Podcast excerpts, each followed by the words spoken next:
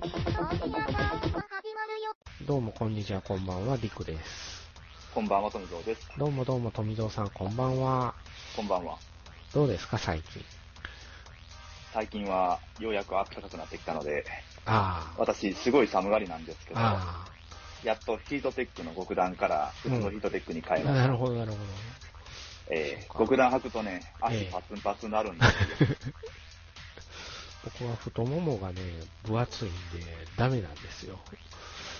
もう、パツンパツンですね。もう、何、何履いてもパツンパツンになってしまうんで、太ももだけ。そうだけ遺伝らしいんですよね。うちのじいさんとかもそうやったんで。あー、なんかあれですね、陸上部とかによよくおおられる方みたいですね。そうですね。足だけ太い足だけ太いっていう。辛い状態ですけど。そうなんですよ。まあ、花粉が辛いですね。あのー今日ね、はい。アマゾンで、はい。えー、花洗浄のやつをおう。見ていたんですが、はい。買おうと思ったんですけど、やっぱり躊躇してちょっと考えましたね。あの、鼻洗浄のやつってあれですか？鼻ブチュってやるやつですか？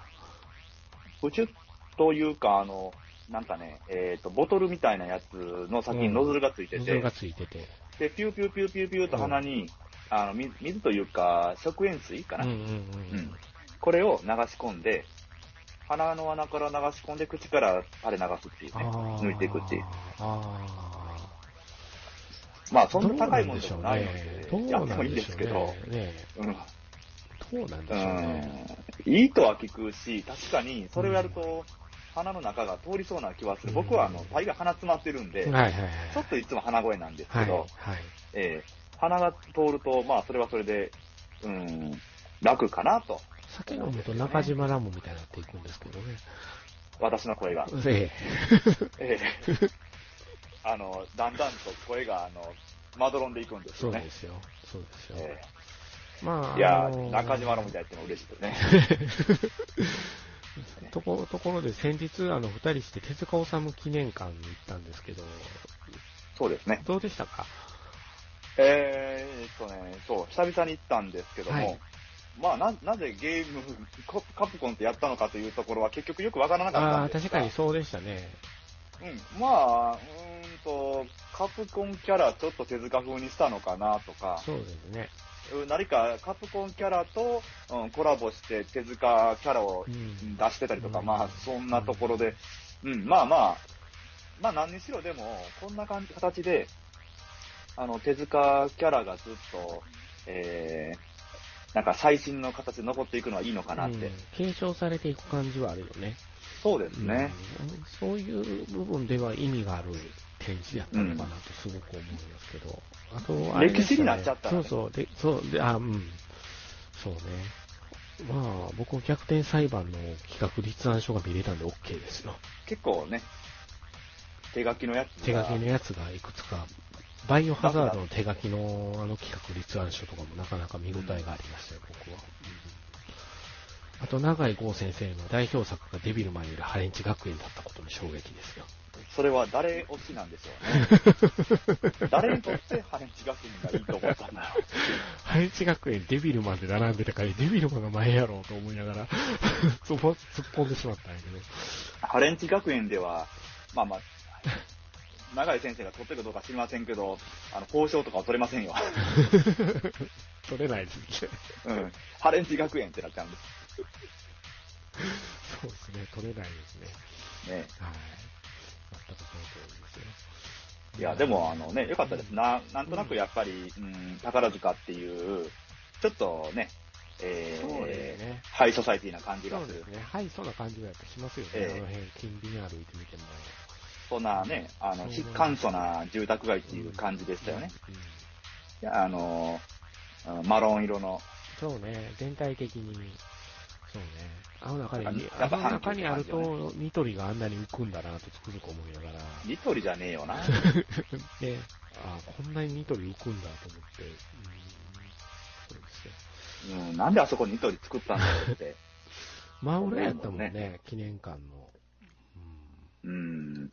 あのーつやっぱり、阪急の、あ、あのー宝塚のあの辺の建物って、うん。もちろん阪急電車っていうのもあるし、宝塚歌劇がもちろん、えー、メインなんで、うん駅前としては。うん基本的に宝塚歌劇と色合い合わせるじゃないですか。はいはいはい、そうですね。あの辺はさすがに見事だなと思いましたけどね。うん。色合いが統一されてるっていう。建建物がやっぱり歌劇を中心に作られてるんだなという感じはしますよね。う。うんん。そうね。やっぱり宝塚の、宝塚城下町って感じだなって。うん、そんな感じましたね。そうね。ですね。はい。僕は初めて行ったんですけど、うん思ってたよりちっちゃかったんで、あ、これくらいのスケールかと思ってしまって、最初。なんか細長い感じの建物なんですよ。ね、うん。でもまあ、えっ、と。入ってみるとそれなりに展示はそう。しっかりやってはるんで、うん、そうなんですよね順番に眺めていったんですけど、地下も地地下で、地下1階で、あれが、え上が ?2 階2階です、2 2階かな？階です、2階ですね。うん。地下でアニメーション体を作る体験ができるといやー、ちょっとね、絵心がない僕にはちょっと、それは失笑者なんで、さすがにちょっとどうかと思うんでやめましたけどね。ちびっ子たち笑われたかもしれないですもんね、僕たちが。いやー、ほんと一ね生、懸命お嬢さんが作ってはったけどね、一人。ねうんいやー、うん、いいと思いますよ。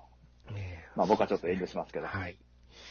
そんな感じで宝塚沿線なんかもね、あたうんこう、旅をしてきたんじゃないかと思うんですけど、そうか、これは宝塚までは行ってないな。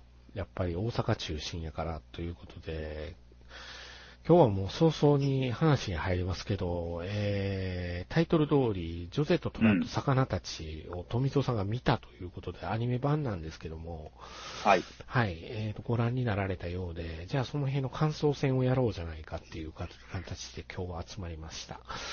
はい。はい、ということで、えー、ジョゼトラなんですけれども、あらすじはいいですかね？あらすじは、言いますか？ざっくり言いましょうか？どういうお話かどうかって。そうですねちょっ。と待ってくださいね。一応そうですね。これうん僕はよ、よそでは一応喋ったけれどっていうのがあるけど。そうですよねそう。ですね。ブログでも散々パラ書き立てたけれどっていう。いやー、熱量がすごい。最近ブログもまた再開したりもしてて。まあ、あの、簡単にあらすじを述べますと、えー、大学で海洋生物学を専攻する大学生の常陽君というのが主人公なんですけれども、えー彼はメキシコに生息する幻の魚を見るという夢を追いながらバイトに勤しんでるわけです、毎日。で、そんな中、坂道を転げ落ちそうになってた車椅子の女性を助けると。で、この女性が自分のことを、あの、ジョゼと呼べと。それからジョゼ、ジョゼと呼ぶことになるんですけど、あの、出会ったことからおばあちゃんがジョゼにはいて、おばあちゃんが、あんたそんなにバイトさしてんねやったら、うちでも一丁バイトしてくれへんかということを頼まれて、あ、何でもやりますよって言うたが手前、家まで行くと、ジョゼの面倒を見てほしいっていう、何でもジョゼの注文を聞くことやと言われて、その注文を受けていく中で、どういう心の交流をかじわせていくのかっていうのが物語の単純なあらすじでしたけども、うん。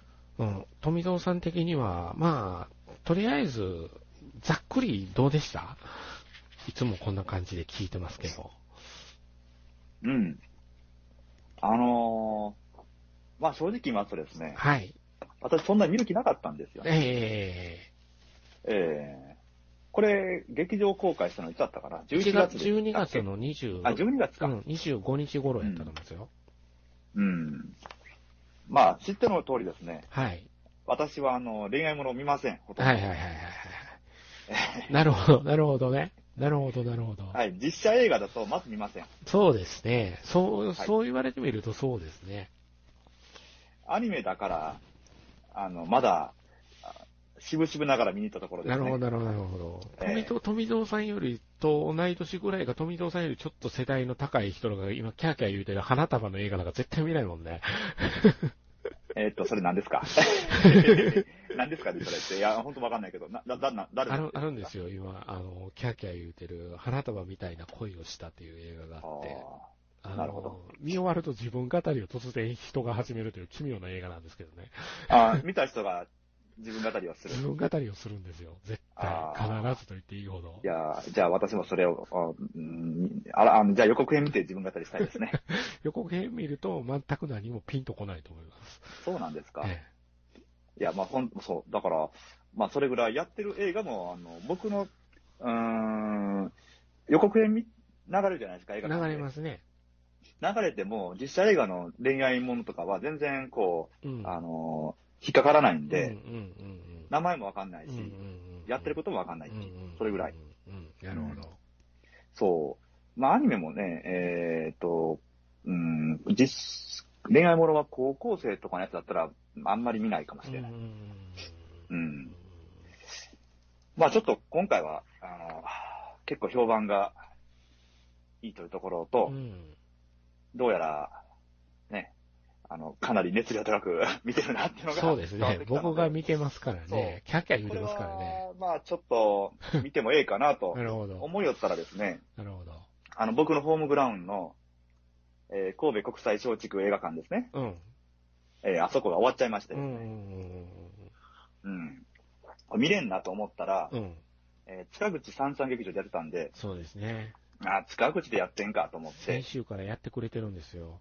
えーあ結構ね、あの、見逃した映画で、うん、後で評判聞いて見たいときに、こうやって後でやってくれてる映画館って非常に助かるところあるんで。すよ。うん、助かりますね。っていうのもあって、僕もいくつかそれで救われましたけど。う。うんん、結構ね、あの、塚口でも、あの、地下の、えー、待合所あるじゃないですか。うん。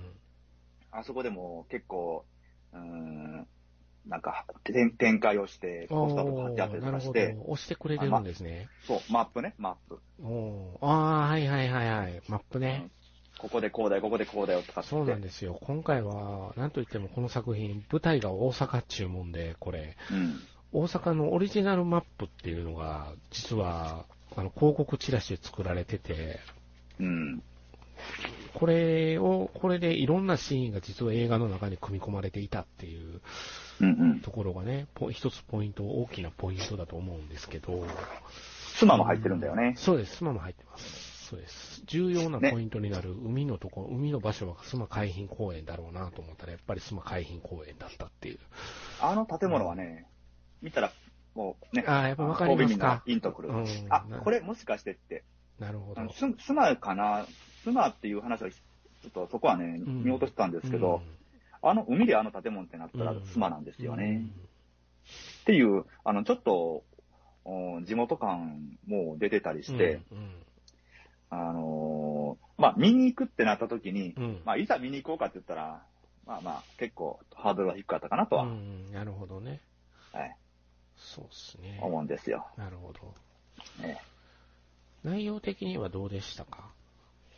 あのー出だしはちょっと苦手ですね。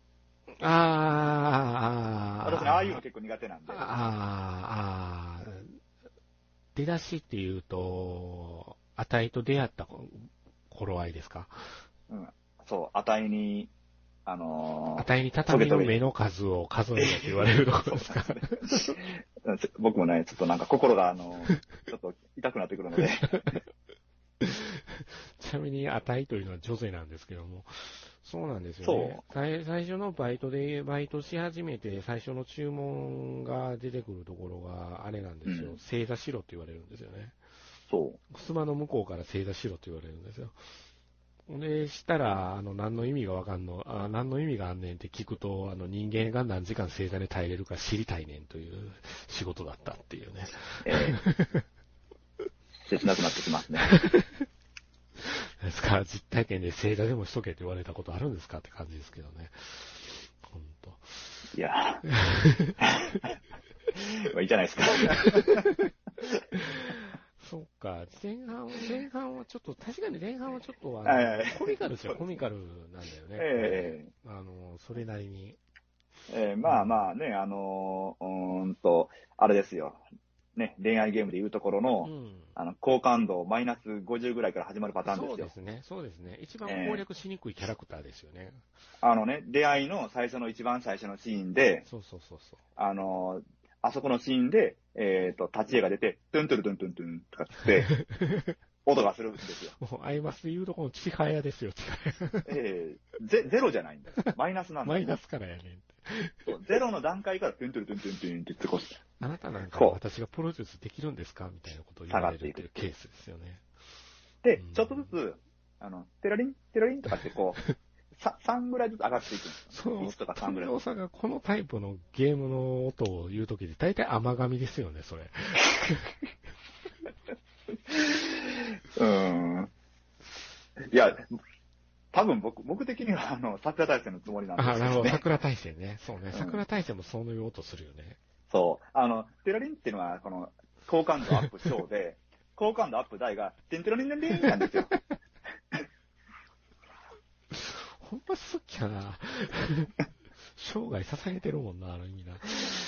えー、まあまあ、でも、だから、あの、僕そういうのをちょっとやっぱり、あのね、はい。えー、最初からこう、ね、仲良くあってほしいタイプなんで、ああ、なるほど、なるほど。最初マイナスっていうのがちょっとなんか辛い。うん見とく見と見て見ていて辛いっていうう。ん最初、マイナスなんですかね。そうマイナスですよね。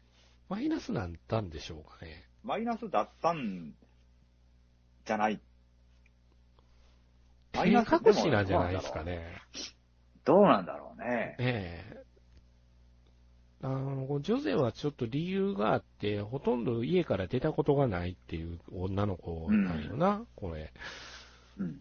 で、おば、ね、なんでかっつうたらおばあちゃんがこうジョゼはあの脳性麻痺、一応あれもね、脳性麻痺なんだけど、うんうんうん。まアニメ版の方では歩かれへんぐらいな、ような感じ。生まれつき歩かれへんねや、みたいな感じで、脳そうですね。性麻痺という言葉は出さないっていう感じ出になったんだけど、で、おばあちゃんが外は危ないと、あの、うん。ジョゼにとっては危険がいっぱいありすぎるから外には出さんという方針の持ち主で、それをそうすることによって孫を守るっていうことをしてるっていうおばあちゃん。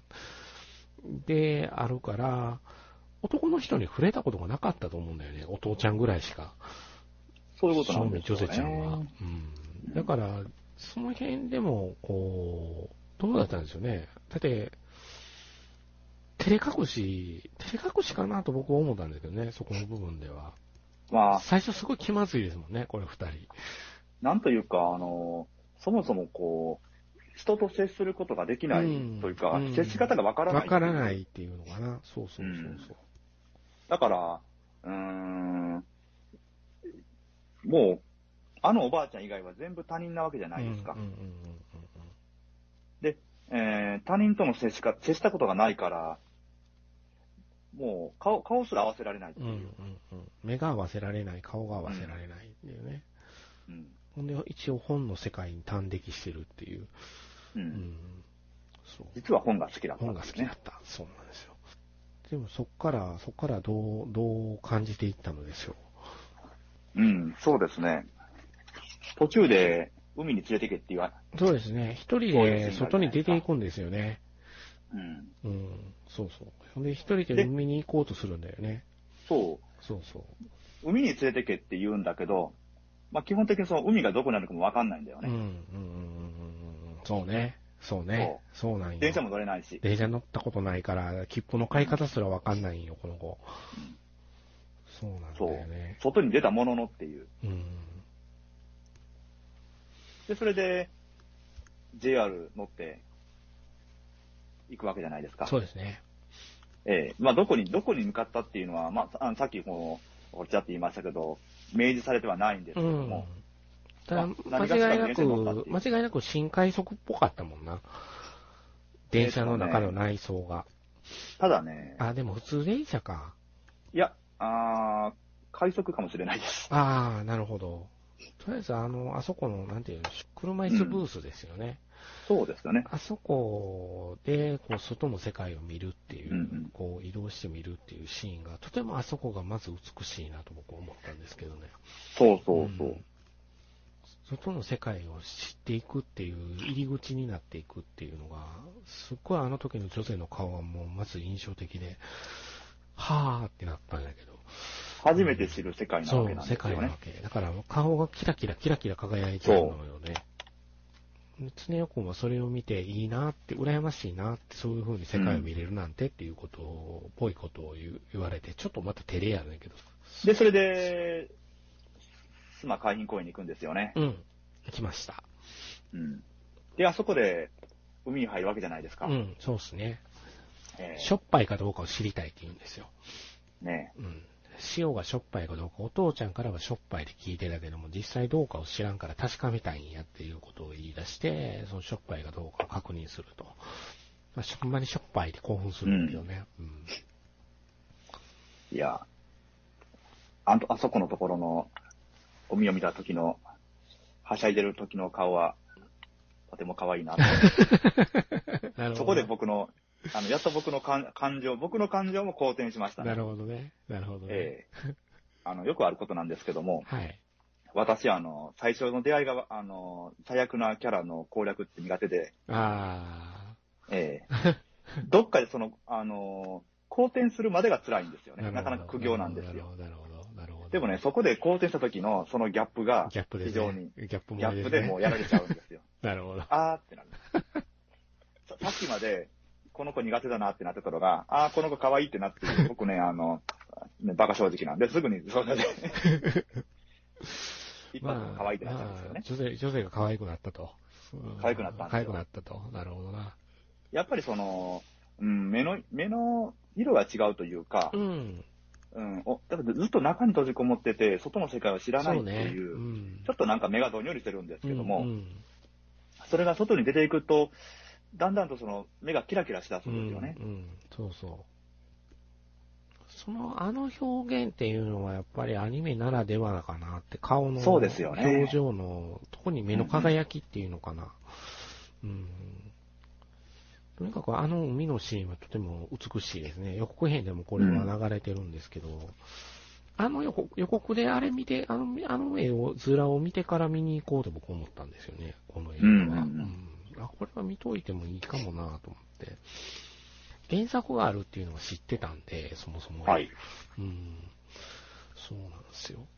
非常に背景が美しい。そうですね。映像美しいですね。さすがこれはボンズかなと僕は思ってるんですけど。うん、もうね、空の色とか海の色とか、うんあと花の色、そうですよ。もう、ななんとなく全部がエウレカセブンに僕の中では繋がっていくんで。う んまあまあまエウレカ作ってる会社なんでね、やっぱり。あ、わわからんでもないですけどね。綺麗なんですよ。とにかく映像が綺麗なんですよ、この映画。あの、絵本の色合いの、ああ、もう素晴らしかったね、あれは。あそこのところとか。うん。うん。わかりますよ。うん。劇中画がちゃんと出てきて、この松田さんっていう方が、絵本作家の方がちゃんと書いてるんですけどね、えあの絵本のパート。そうなんだな。そうなんですよ。あ、本当だ。あ、そうかそううんか。なるほど。そうなんですよいいですね。とね、海のところがイラストボードがすごくコンセプトデザインのイラストボードを描いてる子がうんうん若い子なんですよね、結構、これがまた。うん。ううんん。で、そういう点でも、こういろんな力が結集されて作られてるかなというのが非常に僕の中では印象的で、まあ、あと、江本直さん、コミカライズの方、キャラクター原なんですね。もともとがダヴィンチという雑誌で、本の雑誌ダヴィンチですな。うんうん。あれで連載してたっていうので、うん。うんうんああの人でかという感じで、非常に僕はこの人の絵が好きなんですけども、江本直さんの絵で、とにかく絵柄が好みだったかな、僕は、ものすごくまず。だから入りやすかったっていうのかな、その、ジョゼ、ジョゼと虎と魚たちという世界に。絵柄大事ですよね。ね、絵柄大事だよね。で、さらにそれが、こう、知ってる場所うんうんがいっぱい出てくる。まあ僕から言ったらもうガチ地元なんで、知ってる場所がいくつか出てきて、つもいっぱい出てきたから、なんかその辺でも入り込みやすかった。あ、これあそこだな、これあそこだなっていうのがな何個もあったんそうで、いわゆるデートパートですよね。海遊館のシーンは気持ち悪かったですね。海遊館で実際歩くと気持ち悪いからね、あそこ。気持ち悪いっていうのは、常雄くんが気持ち悪いんですよ。ああ、常雄くんですか？富蔵さん、あれはね、あの、我々ですよ。我々ですよね。我々ですよ、あれは。我々を、あのうん水槽のガラス越しに見てるんですよ。そうですよ。そうですね。気持ち悪かったですね、うんあれ。うん、そうペね。ラペラペラペラ喋るよね、な、そう魚の種類を。そう。ちょっと400字ぐらい、あの、分かれへん1分間で喋ってるぐらい。そうそうそうそうそうそう。だいぶ早いですよ、400字を1分間で喋るって。ペラペラペラペラペラペラペラそうなんですよね。いや、でも、まあでもあそこの、えー、海遊館のあの大水槽ですね。はい。あれは非常に、ああの、砂海浜水族館もいいんですけども、やっぱり海遊館って立体的なんですよね、うん大水。そうね。そう。そう。だから、あれが僕はあそこはやっぱり寄ってしまうんですよ。原作を読むと、ああ、これのイメージは海遊館かもって思う形にはなってました。いやーそうなんですよ。僕もね、久々にまた海遊館行きたくなりましたよ。うんそうなんですよ。だからその行った場所場所がどんどんジョゼの絵になっていくっていうのがね、そうね。ね、なんかいいなって思うんですよ。そうそう。本で読むだけじゃなくて、実体験で世界が広がっていくんだそう。そうそうそう。それってすごく大事なことなんだっていうのが描かれてるじゃないですか。そうですねうん。そうですね。あと、まあ、あの、ジョゼジョゼって言ってますけど、フランソワ・サガンっていう人、うん。えーフランスの作家さんなんですけども、この人の、あのー本がすごくジョゼは好きで、そこでジョゼっていう名前が、あの、ヒロインの名前と出てくるのを自分で、私のことはジョゼと呼べっていうので出てくるんだけど、まあこういうとこは可愛いとこなんですよね、彼女の、ええすごく。うん。まあ、なんつうんですかね。まあ僕のツボはついてるよね、とは思いましたけど。うんはい。そうです。図書館に借りに行って、あの図書館はどこだろうとかって思っちゃったけど、美濃図書館なんですね。らしいですね。ねえ。いや、行ったことない図書館だから、これは。これは知らなかったわ。美濃図書館っていうところがあって。ミノーカー、猿しか知らんなと思ってね。そうっすね。ミノーは、ミノーは、まあ、ちょっとね、ちょっといろいろ思い出ぶ、思い出もある場所なんですけど、なるほど。えー黒歴史ですけどね。黒歴史ですかそっちかというと黒歴史にしたいかな、みたいな。なかなか。なミノーには寄りつかないミノーには寄りつかないですね、僕は。えもう通りたくもないと思ってるところなんですけども。はい。昔はよく通ってたということなんですけどね、その辺をえね、車で。はい。はい。で、そうね、そうね、そんな感じか、そんな感じで。まあ、前半の展開と後半の展開としては、富様的にはどうだったのかなっていうのもちょっと気にはなってるところでもあるんですけど、前半の話からあの後半の飛び方っていうのは、思ってたかどうかっていうのもちょっと気にはなってるところがあるんですよ。今う回。ん。やっぱりね、うんあのうん。それはやっぱりそうなるよねっていう、うん。そこはね、見てて、あの、最初に、最初にもそこは感じたんですよ。うーん、なるほど。なんとなくそうなっていくんじゃないかなっていううん。ということで、まあ、ネタバレしてもいいと思うんですよ。もうほぼ上映も終わってきてることですし、もう今日はネタバレ全開であ、、はい。そうなるっていうのは、はい。どうなるのかっていうところから、はい。うん。そうだんだん、スネ夫君に外に連れてってもらうことによって、ジョゼの世界が広がるんだけども、うん。うん、そうなんだよ。時間っていうのは結構残酷なもので、そうなんだよねう。ん。おばあちゃんが、うん。そうなんですよ。亡くなってしまうという。そうね。でも、ね、なんとなくやっぱり、あやっぱりそうきたかって思いましたね。うんここはそうきたかっぱ思うところやわな。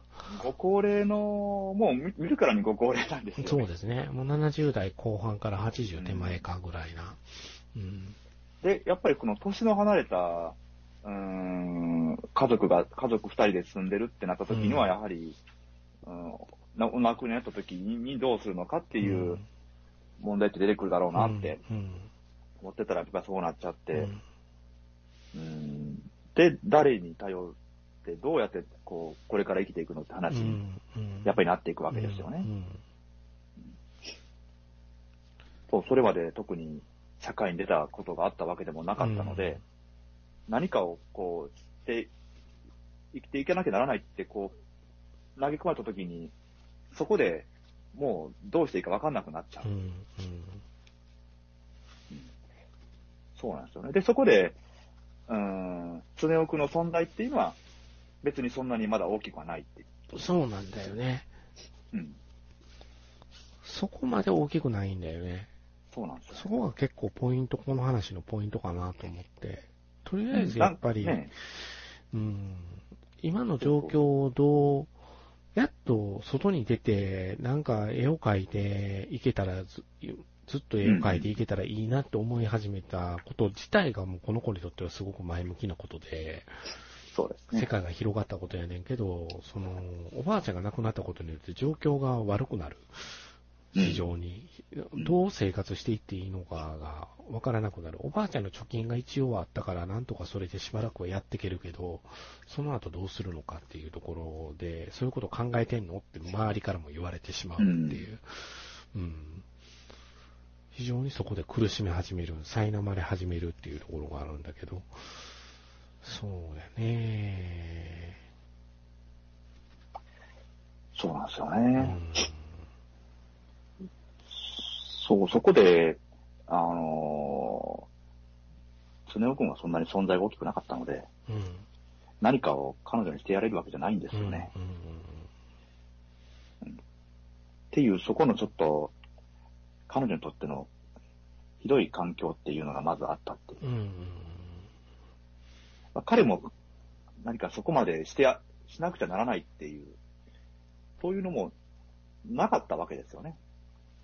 そこまで責任は負えない状態ではあったわな。自分の状況的に。関関係性ががそこまででできてない。うん、そうね。ちょっと心配だけどっていう。うん。うん。でもどうにもしてあげられへんしなっていうので、うん。お互いがなんとなくどうしたらいいのかがわからない状態になるのが、ジョゼちゃんはそれまでは、あの、普通の誰かに押してもらう車椅子やったが、電動車椅子になるっていうところが、うん。一つのポイントではあったかなと、僕は、ああ、ああ、と思ったんやけど、髪の毛もバッサリ切っちゃうっていうところも含めて、ちょっと自分の中で覚悟を決めるっていうのが、そうですね。うん、自分自身で何とかせなあかんっていうのが、その、まあ、わかっ、それは重々分かってるのが、そのなんとなく、あのー車椅子だけでも表現できてるなっていうのを感じたところがあって、うん自分で生きていかなければならないという。そう。でもそれはすごく辛いことって、だからはい、諦める、諦める、絵の仕事とかも諦めないと仕方ないし今までの自分じゃダメだしっていうのを常用にずっとぶちまけていくっていうところ、くだりがあるんだけれど、うん。うん。せやねんよな。ここで、な、もう常雄は留学するんやろっていうのが、ジョゼは知ってたから、あのー同級生、同級生じゃないな。バイト先の後輩か。そうですね。バイト先の後輩に、あのー、常雄くんのこともうちょっと考えてあげてほしいみたいなこと言われてしもて、その時に彼は留学するっていう夢があんねんから、で、もう半年後にはおおらんくなっちゃうねんでっていうのを言われて、ほんでもうじ、あたいからも離れ、離していかなあかんっていうのをあたいなりに考えるんだよな。うん。その表現の仕方がめちゃくちゃ下手なんだよね、やっぱりな。そうですね。ね。で、まあ、最終的には健常者には分からんっていう素晴らしいセリフですよ。うん。これは、そうですね。ねえ、やっぱり重いセリフだと僕は思いますよ。う。うんん。ほんで突き放した後に来るんですよ。もう一個の展開が。そうなんですよね。事故が起こるっていう。うん。そうですよ。女性の車椅子が、道路の横断歩道の途中で引っかかるんよね、段差に。うん。引っかかって動けなくなっちゃったところに、常雄は助けに入るんやけど、車に引かれるという展開が待ってるっていう。これは僕正直びっくりしましたね。こう持ってきたか、ちょっと思って。ほんで、それで常雄自身が半身不随になり、なってしまう状況に陥るっていうのは、ああって、立場が対等になるんやって、そうなんですよね。ちょっと衝撃受けましたね、この展開は。うん。うん。そうかって。それで、スネ夫自体の夢も何もかも捨てないかんっていう状況になっていくっていうのは。同じなんだよな。同じなんだよね。うんうん。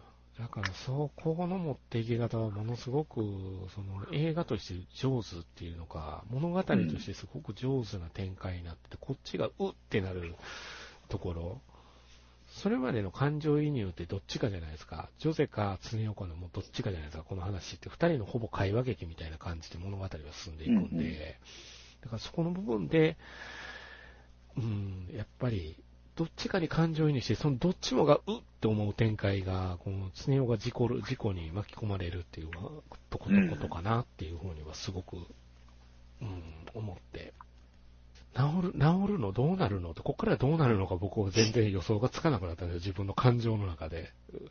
そう。うん、着地点が見えなくなっちゃったけど、って思って。そうなんですよね。どう、どうここから進めていくんだろうっていう。そう。そうなんよ。ほんなら、ジョ、ジョゼコが、ジョゼコが絵を描くんよ。そうなんですよ。もう一回絵描くんですよ。もう一回絵を描くんよね。筆を取り出すんよ。で、そうなんですよ。自分で紙芝居を作るんよ。うん。ほん、ほんでそれを常用に、こう、見せるわけなんだけど、その見せ方がうまいじゃないこの映画さ。うん。図書館の場所を借りて子供に読み聞かせをするっていう状態で、そこに常用を招き入れてって、そう、なんですよ。読み聞かせで一回失敗してるんですよ、それは。図書館の話はここに繋がってきたんかっていう。そう。だから、すごく図書館っていう場所が大事な場所だっていうのをこの映画はちゃんとしてて、読み聞かせをするっていうことっていうことが、うん、こんなにフックとして聞いてくるとはちょっと思ってなかったんだよね。で、うん、うん、あそこの女性のすごく作った物語っていうのも、人魚姫をモチーフにした話なんだけどね。うん。うんちょっと人魚姫をアレンジしてるっていうんですか？うんうん、そうですね。人魚とつば輝きの翼っていうお話なんですけども、うん、これを人魚姫が外で願いを叶えてもらえる魔法の貝殻を手にプレゼントされて、海の仲間たちから。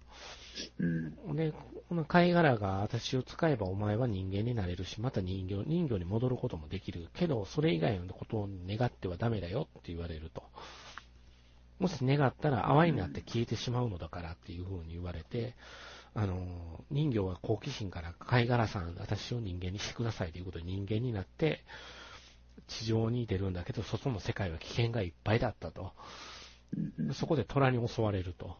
虎に襲われた時に真っ白な翼を広げた青年が空から現れて人魚を助けてくれたりして、二人はすっかり仲良くなってとかいう話、まんま自分たちの話するんだよね、これ。うん、そうなんですよ。こだーって。うん、ところがどっこいもう一回、その目の前の恐ろしい虎が襲いかかってきた時に彼に助けてもらって、助けてもらった時に白い翼を持ってた彼はその翼を失ってしまうと。うん、うんそういう話をジョジョゼがずっと紙芝居で子供たちにこう読み聞かせていくんだけれど、一生懸命励ますんだよね。その絵本を通じて。魔法の貝殻にあの彼を助けてくれっていう願いを託したりとかして、ほんならもう自分は泡になるしかないわけじゃないですか。うん、この絵本の中では。で、ねうん、で、どうなっていくのかっていう、あのー、まあ、泡に、お前は泡になることを必要ないと。自分のためではなく人のために願いして、願い、人のため、自分のためじゃなくて人のために願い事をしたものは消えることはないってで魔法の貝殻に言われて、泡にならずに海に戻るっていう話なんですけど、はい、いわゆる独り立ちするんだよね。そうですね。うん、そういうことだよね、これ。うん、うんで、そういう形で励まされた常雄君もリハビリに励むことになっていくっていう、ここからもう駆け足モードかなとちょっと思いながら見てたところはあった、そうですね。場面場面でこう、うん、見せていくような感じになりましたよね。この辺はコミック版の方が、あの、なんとなく、なんていうんですか、小回りのうまさというのか、うん、あの、読むスピードで自分で調節できるじゃないですか。うん。うん。だからその辺で、あの、映画すごくきちんとなってるので、矢継ぎ早という感じはしない感じで読めたんで、結構コミカライズの方が感動的でしたよ、リハビリシーンは。なんとなく。うん。そう。ほんで、まあ、そういう感じの物語ですよね。そうですね。いやー、正直僕2月はもうこのお話で終わっていったって感じがするんで。うん。うんずな、なんでここまで惹かれたのかっていうのは未だにちょっと消化しきれてないところはあるんだけれど、う。うんん。でもまあ、一つは大きくはやっぱり、あれかな、そ、こう、やっぱ確実された世界にいた女の子が外に出ていくききっかけを見つけて、外に自分の力で這い出していくっていうところに感動したのかなっていうのは、う。うんん、感じなくもない。うん。富蔵さんはどっかそういうところで、ここが良かったとかってあありました？んうん。まあ、ここの、まあ、図書館の読み聞かせのシーンはちょっと、なかなかでしたけどもね。来るものがあるよね。ここのシーンはちょっとやられましたね。ねやられるよね。そうですね。うん。女性の顔つきまで変わってるんよね、その時って。そうなんですよいいね。風に変わってんのよね。うん。この最初、呼び出した時もちょっと危なっかしいんですけどもだんだんとこう、進めていくとっていう、いい顔になっていくんですよね。。すごいアニメーションやのに、表情の機微っていうのも、そういうのがすごく見て取れるっていうのはすごいことだなって僕は思ってたんですけーどね。そうですね。だからなんとなくこの後半の展開っていうのは見ている側と等身大に僕はなれるように作られてるなと感じてさ、えすごく、その常用モードで見てた人も、ジョゼモードで見てた人も、同じ立場で、になって、こう、物事を考えれるようにも、うまいこと脚本も、もとか演出とかを持っていってるように見てたんだけど、えうん。なんかそうすることによってすごく、常用君ってすごく王子様チックなところが、ジョゼにとってはあるはずなんだけど、うん。そうじゃないんだなっていうのが、そうじゃないんです。分かってくるじゃない。うんうん。そこのところがやっぱり僕らと同じなんだなっていうのがすごく伝わってくる表現をその、してたところがあったんで、そこもすごく僕この映画良かったなと思って。うん。そうですね。どっちかがそういう、一方的にどっちかのためになることをするっていうような感じにうん。しちゃうわけじゃな,、うんなかったんですよね。たそう、立ち位置がそう、立ち位置ですよ。そうではなかったってういう。ん。そう。うーん、それが、そうですね。良かったですね。うんだからなんとなく、うん、影響力っていうのかな、人との出会いによっての影響力影響力ってなんか何しか受けるやん。良くも悪くも。そうです良ね。い出会いもあれば悪い出会いもあるし、えそういう影響力っていうのは実はすごく大切なんだよっていうのをこう訴えてる映画なのかなっていうのは、うん、すごく感じたかな、あの絵本のところでは特に。うんえ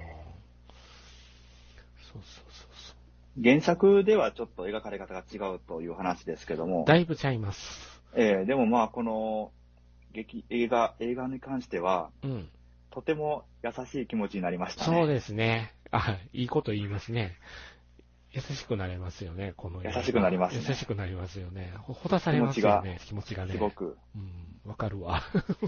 あの、もうね、あの、こ単純にもう、あの、最後のシーンまで見終わって、うん。よかったな、つって。そうね。よかったよかったと思うやん、これ。そう。うん、ね最後ね、あの、桜の木の下のシーンあるじゃないですか。はいはいはいはい。ああ、そうだよね、つって。あ帰ってきたんだなって、ああ、よかったな。ねエピローグのところね、うん最後ね。うんいや、本当に。そう思いましたよ。そうですね。ちなみに原作の方はですね、ええ。おばあちゃんが死んでから後の話っていうのはほとんどないんですよ。ないんですか？ないんですよ。あれはアニメオリジナルなんですよ。あ、そっから先はないんですかないんですよ。死んで終わり？し死んでほぼ終わりやね。うん別にその、て展開、あ、まあでもそうか、歴史、あの、時代背景がちゃうから、ちょっとあれでしょうけど、うんと、話のもっと悲展開は、惨。ああ、ひたすら悪い。ひたすら悪い状況は。あほんで、常雄くんとは仲がいいんですよ。あ、はいはいはい。新婚さんや言うてるんですよ、二人して。ああう、ん。やねんけど、あの、自体は好転してないんですよ。あジョゼはアパートに一人で住んでるし、うん。うん。ほんで、あの、上の階のおっちゃんに、あの、父揉ましてくれんねやったらゴミ捨てぐらい手伝ったんでっていうことを言われてたりして、あうん。カリカリになってるんですよ、痩せて。で、それで、おじ、おばあちゃん死んで終わり。おばあちゃん死んでるんですよ。もう死んだまあ後ですよ。あ、そう死んだから家もなくすんですよ。だから。あそういうことやね。うん。もう家も出てアパートに一人暮らしで、その時常代君は就職活動に忙しくって、女性のとこに行けなかったんですよ、全然。うん。で、あほんで、やっとこう就職が決まってから、ふと思い立って、あの、家を訪ねたら別の人が住んでてびっくりするっていう展開ですよ。原作が1984年なんで、そうですよね。あの、連絡のつけようがないんですよね。だからその辺の歴史的な、やっぱり、うん時代背景っていうのがあるとは思ってて、うんあの、うん、この原作がそう、84年ってのを、うそうですね。ん聞いて、うん84年の社会的なこう、状況と、今のこの2020年、21年の状況ってのと違うじゃないですか。バリアフリーでも何でもなかった頃ですよ、単純にいや。形だけはあったけどっていう感じかな。そんなに世間一般でも浸透してないっていうんですか、そういう時代の話ですよ、これは。40年近く前だから、そうですねあ。の、僕がいつも、あの、ネタにして言うんじゃなくて、本当にあの時期国鉄ですからね。そうですよ。うん国鉄の電車に、電車かどうかもわかんないな。あ、また機動車かもしんねえけど、出てくる車の窓ガラスが、あの、開閉、あの、開閉が、あれですよ、ハンドル式とスイッチ式の話が出てくるんですよ。そんな時代の電車か、まあまあ列車に乗るって言っうん。たら、駅もね、いくらいくらうこん。う、ね、うんえー、車椅子抱えて降りなあかんやろうし、そうそうそうそう。偉い時代ですよね。だからね、二人で旅行するところから始まるんよね。おー。新婚旅行しよう言うて盛り上がって、レンタカー借りて旅行に行くっていうところからスタートして、ほんで、あとは回想になってるんですよ。出会った時のこと、ほんで、おばあちゃんが死んだ時のこと、うん。ほんで、そのおばあちゃんが死んで、二人でセックスした時のことうん。あの、トントントンと話が入ってて、で、旅行先でこういうことがありましたっていうので終わってんのよ。なるほどね。それが25ページぐらいの。うんあそうかそうか26ページかな？うん、全部で。回想なんだ。回想劇になってますね。回想と現在進行形で、なんとなくぼんやりとした不安の中で終わっていくんですよ。う。うんん、全体的に。っていうのは、新婚旅行って二人して言ってるけども、旦那は俺で、あの、ジョゼは嫁や、みたいなこと多分言ってると思うんですよ、二人が。こ結婚も、席も何にも入れてないのに言っとるんですよ、この二人。うんう。うんん。だから、すごく不安定なんですよ。いつ捨てられてもおかしないっていうことをジョゼは分かってるんですよ。状況的に。常代がいつか自分の元を離れていくかもしれへんっていうことも予感しながら、う。うんん。そこのところが原作のポイントかな。それでも今はもうこれでいいんやっていうので終わってるんで、うんうん。だから二人で泊まったホテルがエレベーターがあるんで、2階の、いわゆる障害者の人が来るから1階はロビーしかないんで2階にしときましたって言われて、2階行こう思ったら階段はまあまず上がられへんやん。そうですね。で、エレベーターで行こう思ったら車椅子がエレベーターに入れへんっていうのとかね。ああ、まあ昔のエレベーターちっちゃいもんね。そうそうそうそうそうそう。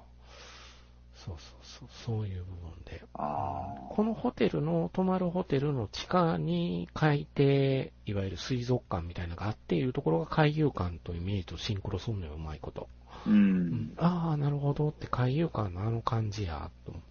うんアーチ状のあの感じやわ、っていう表現がなされてるから面白いなと思ったんやけど。うんう。んそうね。だから、いわゆる昭和版ですよね。う。うん。小説版は。うん。今なお読み継がれてる短編小説なんだけど、賛否両論ですね。いろいろとこれの評価を受けて。ああ、そうなりますね。昭和あ映62画は年ですね。文庫版。映画は映画。映画は映画。ところが映画も実写映画版があるという。あ、まあまあまあ。まあ富藤さんはねお口には、お口には合わないと思うんで。なかなかちょっとね、まあ、ね池脇千鶴さんは好きですけども、あ、そうなんだへえ、あ好きですよ。へええ、そえっかそっか。あ、あの、清純派も結構好きですので、はい。ああ、なるほど。ね、あの、僕ね、まあまああれですけど、ギャルが好きですけども。ですよね。ちなみに、あの、実写版は、あの、犬堂一心監督。うんおお、うんそうなんですか。あのー、シン・ゴジラでご存知？うん。あの、シン・ゴジラのね、うん。あの、有識者会議って覚えてる？うん。?3 人ぐらいおじいちゃんが並んでた。あの、すっとぼけた顔してる人がうん並んでるやつね。並んでるやつ。あれの古代生物学者の役をやってた人がそうです。うん。もう、もう今となってはもうね、だいぶベテランの 方ですね。あと、あの、星屑兄弟の新たな伝説って、見た？星屑兄弟ってあれでしょ？あの、手塚監督の。そうそうそうそう。あれ、あれはいに出てはったらしいですよ。出てはったんか。なんか、安野、安野さんと、なんか一緒にお酒飲んでる役らしいですよ。あー、うーん、相手まで覚えてないな。そうか、そう、マイナーなところでって思ったけど。そうか。そうなんだって。あの、あのね、まあ、星屑兄弟の話って、はい。すんごい友情出演が多いんですよ。はいはいはいはいはい。もう、あの、手塚ブランドの名前、手塚さんって出てきますけども、はい。手塚の名前を使って、うん。もう、まあ、てか手塚誠さん自体が、まあ、有名人ですからね。そうですね。名前なんですけど、そうですよ。ええあの、いろんな、えー、業界人とか、うん。あの、俳優とかミュージシャンとかいっぱい出てくるんですよ。あれがまた面白いんですけどね。あ、うん出てはったんですうんね。出てはったみたいですよ。そうなんか。まあでも面白いの見たらいいですよ、あれ。星屑兄弟面白いですよ。へえ、これ、うん内田裕也も出てくるんですね。あ、出てたね。出た出てた。うんなるほどね。だからほんま、ほんま脇役なんやと思うで、あの、ウィキペディアにも載ってないみたい。なあ、エヴァ？あ、じゃない、あの、ゴジラ。あのーその、犬堂監督とか安野さんが出てたの、その特別出演の載ってんのかな？あ、載ってる載ってる載ってるわ。あの、酒場でポーカーする客って書いてあるわ。そう、多すぎるんで、すごいな、これ。いっぱい出てるな。ず有名人が出てくるんで、多すぎるんですよ、なるほど。登場人物。なるほどな。もうどこでどうやったんか知らんけど、となんかその辺におる人捕まえてなんかやったんちゃうかってすごいうぐらいね。いな、これ。有名な人ばっか出てるな、でも。そう、すごいでしょ。うんすごいすごい。この人らちゃんとみんな金払ったらえらいお金かかるやろ多分お金払ってないですよ。ちょい役でちょっと出てくれへんで、出てますよ、出ますよ、みたいなノリやんな、これ。うん交通費払うからぐらいで来てると思うんですよ。うん。そうですよ。その、まあ、その犬堂監督の代表作の一つになってるのかな。あージョゼが。うんなんかね、カラッとした感じの、あの、エロティックムービーでしたよ。ああ、うんそうですか。そうですね。ちょっとエッチなんですよ、常雄くんが。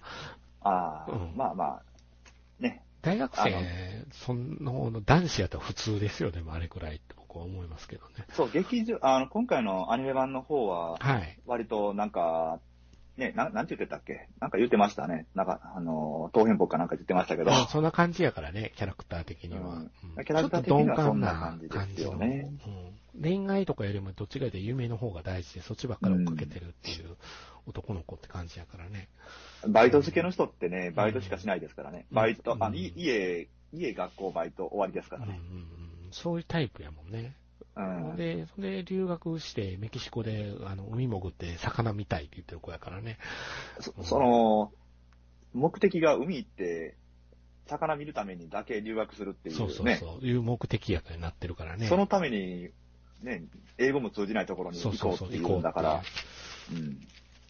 それはそれでなかなか、とんでもない人やったんですけど。それはあれですよ、あの、京都に行ったら本が多いっていうだけで、京都の大学に行った僕と一緒です まあ、あまあ僕のレベルは低いけどね。いえいえいえいえ。それあの、ロンドン行ったら、その、古本屋が、古い古本屋がいっぱいあって行きたいからロンドンに留学するっていうのと同じかな、レベル的には。感覚的にはな。とんでもないよな。うん。そうやねんな。そっか。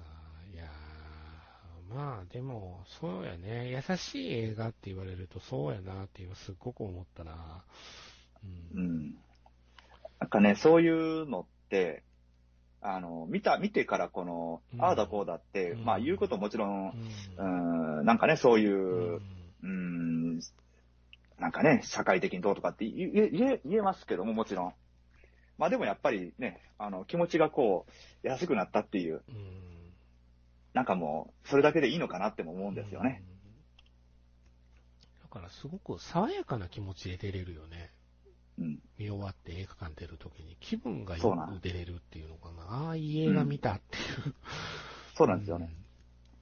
そう。久々でしたよ、僕。こんなに、いやー、いい映画見たと思って映画館出た。いい顔で出れるよね。でいい顔で出れる。ええもん見たわって。うん、塚口を出る人の顔みんないい顔になってますよ笑顔に、笑顔になるよね。うん。そうなんですよ。そうなんよね。そうそうそう。ちょっとそういう部分では、あの、非常によくできた映画だなと僕思ってるところがありますから、僕の褒め言葉ですよ。よくできた映画。ああ、うんね。すごくよくできたっていうと、本当に僕が好きな映画っていうか好きなもののことをよくできたとよく言うんですけど、うん、ここでも。よかったと思いますね。そうですね。そう。うん、そうだね。だから、まあ、うーん、やっぱり、ちょっとアニメ版のあれを引きずって、原作とか読んだり、実写版を見ると、うんちょっとやっぱり違うっていうのかな。毛色が違うんで、でもそもそも。原作で、えっと、えー、原作もコミカライズは、コミカライズはもうまんま、まんまです。同じよ同じです。うんコミカライズは同じとこで打っときます。うん。うん。やっぱり。うんう。うんん。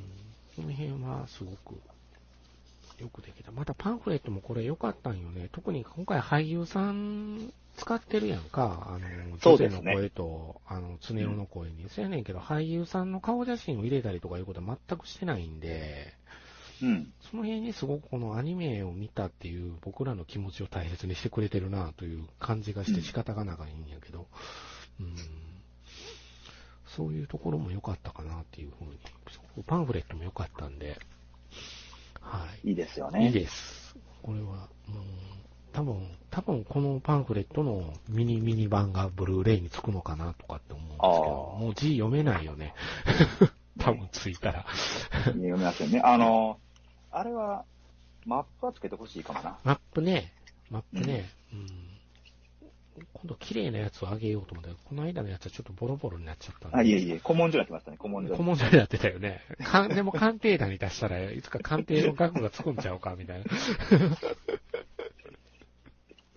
5000円とかのパネルをこう一中100ですね。一中500円。ねね。いやいやいやいやいやそうそうそう。いや、でもね、あの、これ、前に僕答えてたんで、もうでやってたんですけども、あの、公式ホームページには大阪クイズってやつが出てましてあです、ね、へえ、なるほど。えー、あんたに答えわかるんって言われてますけどね。なるほど。はい。一問目、ジンベエザメがいる大阪の水族館といえば。A、墨田水族館、B、海遊館、C、美ら海水族館って言ったら、ああー、大阪ここしかないやんってなりますけどね。ねあれですよね。子供が見ることも想定して作ってるよな、すごく。うん。すごくね、だからこのアニメ版の小説を読むには、あの、児童文庫を買うしかないっていうね、はいはい。ところが、あのーあって、うんちょっと集英社翼文庫いうところが出てるんですけど、うんあし角川じゃないんだね。角川じゃないんです、あそうかそうか角川だったかな角川か。角角川だ。角川ですか？うん、角川の翼文庫かあ、角川ですねな。う。ん。そうそう。うんい。やーだから、あの、若女将は小学生とかと同じような媒体ですよ。あの、簡単に言えば。う うんん。だから、あの、映画版の方は当然、おあの、家族で見ても安心っていうのはこういうところから僕もうん。おすすめしてるんですけど、あの、中学生ぐらいの子に見せるのもええかなと僕思ってるんですよ、学校で。うん。よくあるじゃないですか、映画の、あの、なんか体育館に集められて映画見せられるっていうパターン。ゴミの分別線と、消火器を燃えるゴミに出すやつがおるんや。それは何？ほいでね、うん。その消消火器、消火器を、うん。そのまま、今、今考えたらおかしい話やねんけどね、うん。そのままオイルゴミの中に消火器が掘り込んであってね、はそれを清掃車の中に掘り込んだら、ボーンってあ。爆まあ、発してなるわ。ねうん、で、そのゴミの清掃に沿った、そそれが、その、なんや、主人公のお兄ちゃんかなんかやねんけどね、は入院して偉いことになるっていう。あ、はあ。みんなちゃんと分別はしようねっていう。そういうのを見させられたっていう話ですか？はい。ああ、なるほ今、ど、ね。今、ちょっとふと思い出したんですけど、分別。なんか消火器爆発っていう。いわゆる啓蒙の、あれですな。そうか。僕は単純に俺の担任の趣味で魔女の宅急便を見出せられたことなんだけどね。それはまあ、ええんちゃいますか？別に。別にいいんじゃないですか。これを見せて一体何を感じてほしいんやろと、お前ら最後の10分だけ面白かったやろと言われたっていうのがね、すごく忘れられないんです最後の10よ分。だけ、それあれだよ、あの、悪意があるよ。最後の10分だけってひどいな。だから悪意があって、そこまでは何がなの？え？って思ったんやけど、あそこだけは見応えがあるっていう。いやいやいやいや。何を言いたかったんやろうね。そうなんですよ。未だにね、それしか言えへんかったんで、うーん。あと、あとは、今だ、今、いわゆる今までの宮坂駿じゃなかった的なことをブツブツ言うてはったから、はい。うん。だから、あの人の中では、トトロもちょっと違うって言うてはったんよな。うん。もう、なんかね、凝り固まった、そうですよ。凝り固まったオタクですよ。良くない感じですね。こんなんは、俺たちの宮崎駿じゃないってそう、言ないんかそんな言いね。たかったのに、それをまた全校生徒に見せるってどういうつもりやってんと全校やってますか？全校ですよ。一クラスじゃなくて、ええ。全校。なかなかでしょ。一学年でもなく、楽。それ、それ全校生徒の前でそんなこと言ったんですか？うん。あの、それ言うたんはうちのクラスだけ。あ、そう。だからあいつの本音はそれや言うので。そう、そうそう。そうか。いやー、だからなんかなとか。まあ、一応、まあ、女宅もあれ、現実、現実にぶち当たる社会派の映画やん、どっちかというとさ。まそうですね。うん。だからやっぱり、そういう点では、すごく僕は、なんていうのかな、車椅子、車椅子っていうのに対して、すごくリスペクトされてる映画だとも思ったんで、ジョゼトラは。う。うんん。実写版はね、く車椅子がなかなか出てこないのよ。あ、そうなんだ。乳母車に乗せられとんのよ、池脇千鶴さんが。ああ。うん。いや、実写版ってあの、えっ、と、あれですか？あの、新しい方のやつ。あの、映画版の方です。映画版の、映画の実写版、ちょうど塚口が一週間回してたやつかな。あそうそう。あ、あれ、そうなんですか？あの、原作じゃなくて、そっちのうん、原方がそん作、な、そう。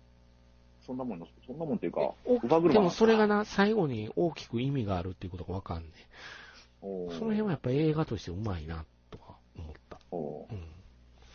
おばあちゃんがとにかく外に出したくないっていうのと、女性の中にはこだわりがあって、車椅子はいらんっていうあので、あ。うん、そういう設定になってたね。ううんう原作の方は車椅子設定なんだけどね、ちゃんと。うん。だからやっぱり3つとも、その原作、昭和で、昭和を描いた原作と、平成に作られた実写版と、令和に公開されたアニメ版と、うん。う、ん。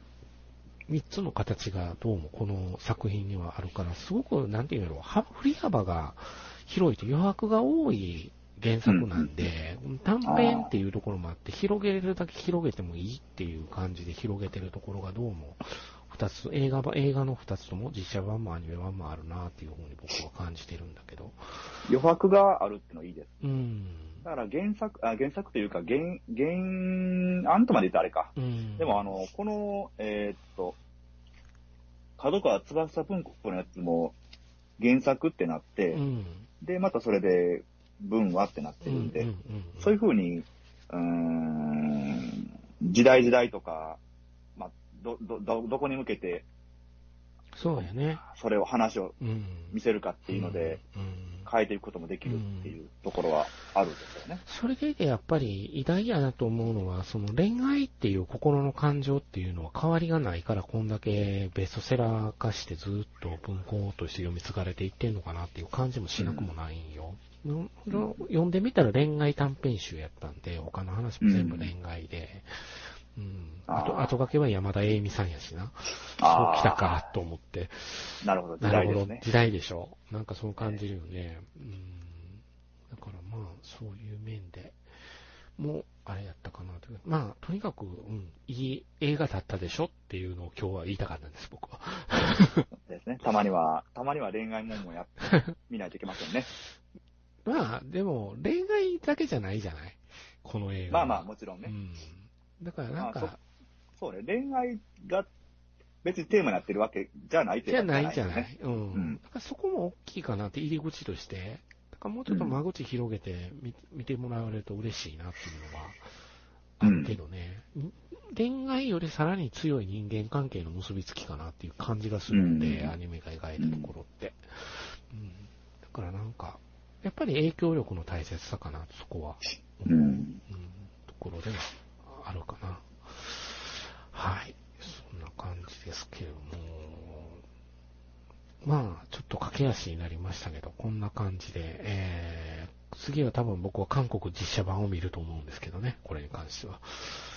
はい。ああ。なんか容赦がないような気がしてね、ちょっと韓国となるとまたちょっとね、ねえ。なかななか、かなか、変わ当ってきますから然、今の韓国の社会状況とかの話も入ってくるのかなっていうふうにぼんやり思ってるんで、どんな感じになるのだろうかと思ってるんですけど、はい、そんな感じですけども、何か言い残しておくことはないですか？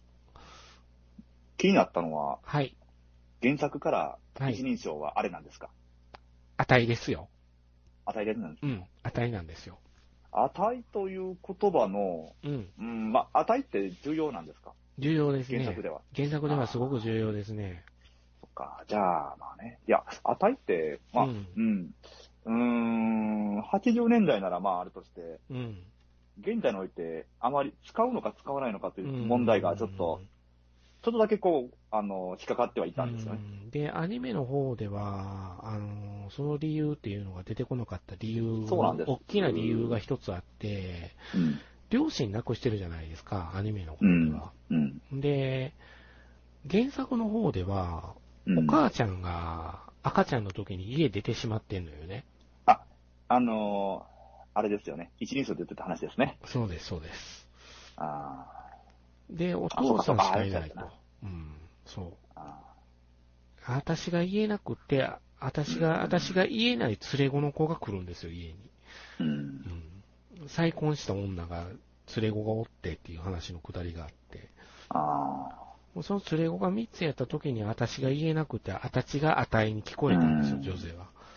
で、女性はその子が値って言うから、父親とその女に可愛がられるために、うん値って言うた方がいいかなと思って、14歳の時に値って自分のことを言い出すんですよ。うん。そうやねんけど、施設に放り込まれるんですよ、彼女は。うん。うん。あ、そっかそっかだね。なんですよね。だから、うん。だからまあ、あの、値っていう言い方っていうのは、すごく実は、ほこの作品においては大きいんやけども、だからアニメの方はそこまで、そうね。そこは、こう、こねくり回さなかったっていうのかな。もともとはあったんだって、アイデアとして、あの、お父さんがいるっていう風にうんするアイデアもあったんやけど、削ったみたいね。うん。それをするとまた話がちょっと変わってくると思ったみたいで、監督さんたちが。まあ、そうっすよね。あの、まあ、いいわゆるその、て天外孤独になっちゃったじゃない。うん、なくなってしまうからね。そうそう。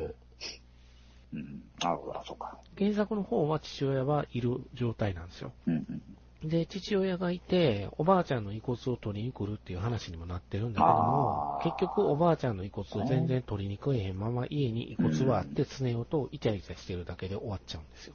うん。うん。これで、これ、とりあえずあた、うちらはもう、あたいたちは死んだようなもんなんだろうっていうので終わっていくんですよ。まあまあ、じゃあ、原作のそこは残したということですね。そうですね。うん。値は。値は。ちょっとはすっぱな感じしますよね、値って。なかなかね、あのー関西弁、関西弁というか、大阪、これ、あの、大阪弁なんですよね。そう、大阪弁ですよ。おあの、この出てくる人たちの喋り方ね。うん、大あ出てくる。っていうか、まあ、まあまあまあ、あの、通天閣の下の人たちは。そうですね。ジャリンコ知恵ですよ、ジャリンコ知恵。だから、ちょっと私の、この地域とまた違う、うん。えー、という、なんかね、あの、この大阪弁、大阪弁、大阪弁じゃねえや、あの、大阪クイズキャンペーンの7問目が、うっさいアホしばき倒すぞなんですけどね。あ うっさいアホしばき倒すぞぐらいは、言うんですかね？大阪の人は。あ。ああ、いや、言うんじゃないですか。これは言うんですかね？言うと思いますよ、僕。正解は、うるさいバカ、ひっぱたくよです。うん。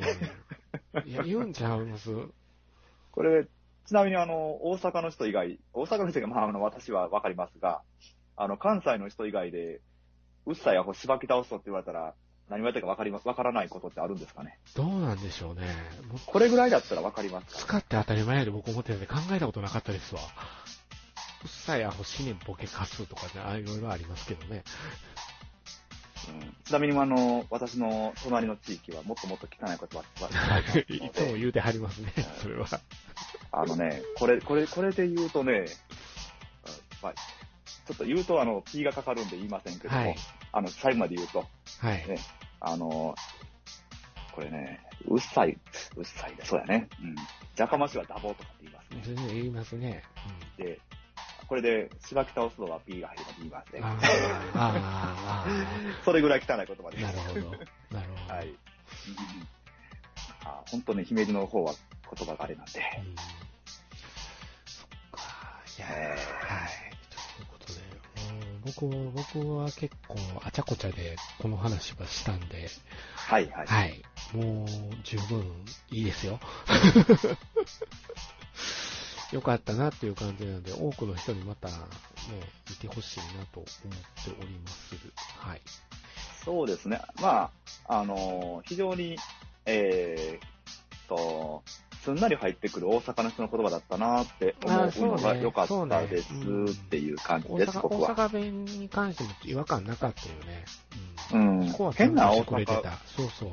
変な、あのー、カッコ好きの大阪弁じゃなかったよねっていう。そうそう。これ、このおばあさんの役の人が、この人が大阪言葉指導なんですうん、ね。そうですね。まあまあ、そんなもあったりとか、まあいろいろあるんでしょうけどね。関西ちゃんとしてたんじゃな出い？あの、NHK とかで大阪弁やるとちょっと変な時があるんですよ。NHK。NHK。NHK でやるとなんかちょっと変なニュアンスが入る場合があって、こんな大阪弁使うかなと思う時があるんよ。そのアクセントとかの面でも。おきに、さあ、そうそうそうそうそう。なんとかしといてや。絶対そんなん言えへんわ、とうん思うわけですよ。そうう、んそういうのがすごく少なかったんで、そうやね。も入り込めた理由といえば理由かなというふうに僕は思ってますけどね。まあ、ちゃんと、あのね、大阪の人は大阪の人と、ちゃんと大阪の人が主役なんで、ね、な、な、なって感じですね。民生委員の藤田さんも近所にいそうなおじいちゃんじゃないですか、あの人も。うん、そうですね。はい。そんなあそれも良かったかなってね、全体的に。そう、大阪を舞台にしてるって言うんやったら、やっぱりそういうところ、説得力ですよ。うん、そこでなんかね、あの、あれこれ大阪のこの言葉遣い違うじゃないってなっちゃったらねう、ん。またまたちょっと変わってくるんで大、事な、大事なところでございます。はい。えーということで、良質なアニメーションを見たということで、今回もお送りしました、えー、ジョケとトラと魚たちでございますが、うん。まあ、あれですね、えー、こんなところで今日は締めていきたいかなと思います。そうですね。はい。